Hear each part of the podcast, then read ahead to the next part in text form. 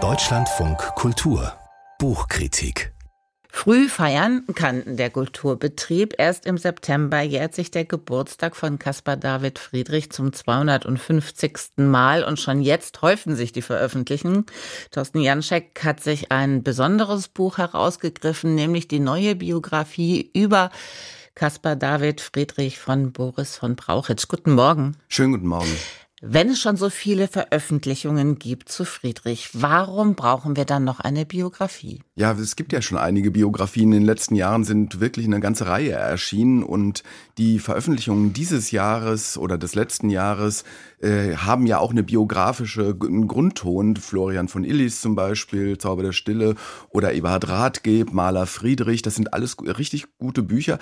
Aber das Tolle an diesem Buch ist, dass es den Friedrich tatsächlich zu einer historischen Figur auf der einen Seite macht und dann natürlich auch das ganze Kunstgeschehen betrachtet. Eine historische Figur deshalb, weil es natürlich chronologisch das Leben erzählt. Das hört sich jetzt ein bisschen banal an, das macht ist eine historische Figur. Aber wenn man zum Beispiel Florian von Illis liest, dann kriecht man quasi in diesen Friedrich rein. Caspar David Friedrich denkt, fühlt, empfindet bei ihm, das wissen wir alles gar nicht. Und Boris von Brauchitsch weiß es eben auch nicht und er sagt es eben auch nicht, sondern er erzählt dieses Leben als ein Leben, das im 18. und frühen 19. Jahrhundert stattgefunden hat, mit allen Prägungen, zum Beispiel dem riesigen, starken Protestantismus, der da eine Rolle gespielt hat, äh, in der, und natürlich die Naturerfahrung, dass sich diese Kunst auf eine religiöse Weise immer de äh, deuten lässt, nicht als sozusagen Bilder über Religion, sondern als ein religiöses Geschehen, das sich ästhetisch auf eine Leinwand ähm, ähm, äh,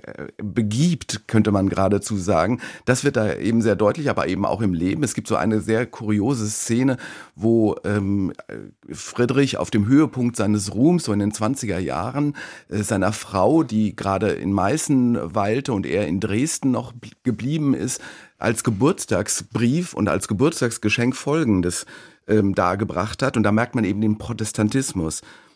Damit du nicht ganz leer ausgehst und eine Freude habest zu deinem Geburtstage, so gib einem vorübergehenden Bedürftigen oder wenn du sonst jemanden kennst, einen Taler und freue dich an seiner Freude. Das ist Protestantismus pur.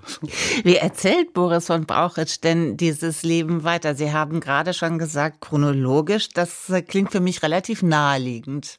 Ja, das ist natürlich relativ naheliegend, aber er erzählt es eben in dieser doppelten Perspektive. Auf der einen Seite erzählt er es als historisches Geschehen, bettet das tatsächlich ein, in die Welt läuft. Napoleon spielt eine ganz große Rolle.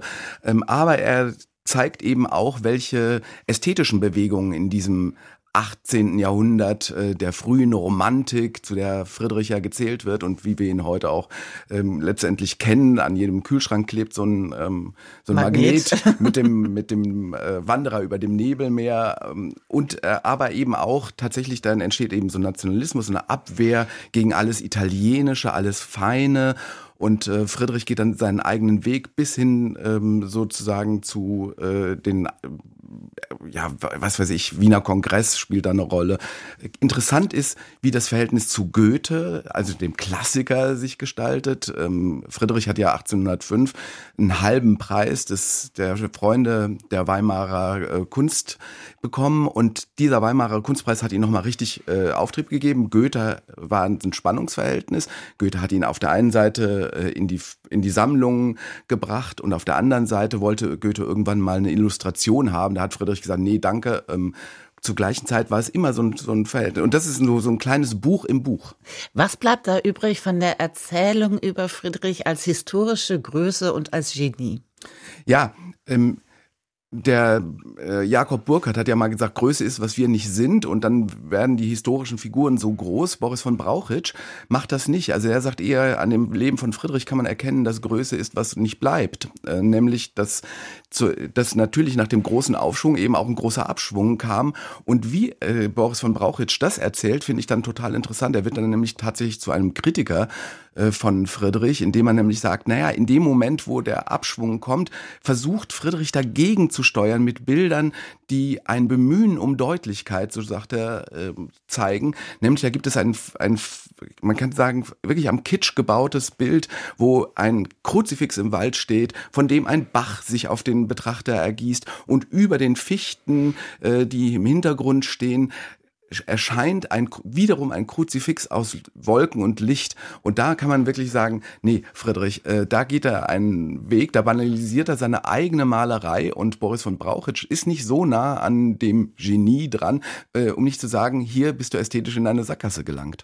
Wir erleben ja immer wieder, dass das Leben und Werk von Kunstschaffenden zwei Paar Schuhe sind. Findet von Brauchitsch da eine gute Balance? Ja, es ist eine hervorragende Balance, weil auf der einen Seite ist natürlich die, sagen wir, geistige Physiognomie eines Menschen oder eines Künstlers zeigt sich auch in seinen Werken. Also das berühmte Einsamkeitsmotiv, das bei Caspar David Friedrich immer vorkommt.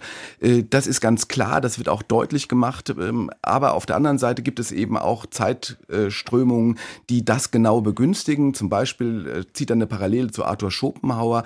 Also während Friedrich 1818 den Wanderer über dem Nebelmeer malt, wo also wirklich einer ganz alleine über den Klippen steht und äh, sozusagen auf Bergeshöhe auf ein Nebelgebiet herabschaut, ähm, äh, ist Arthur Schopenhauer unterwegs, das philosophisch zu erkunden, dieses Einsamkeitsmotiv. Das heißt also, Friedrich steht da auf der einen Seite nicht allein und auf der anderen Seite ist es aber auch immer so, dass Friedrich nicht automatisch sein Innerstes auf die Leinwand gießt, sondern er, äh, Boris von Brauchitsch zeigt ganz oft in diesem eigentlich ganz gut bebilderten Buch übrigens, wie sehr das auch Konstruktion ist, wie eine große Rolle der goldene Schnitt spielt und alle diese Sachen zeigen eben, dass er eine richtig gute Balance an dem Punkt gefunden hat.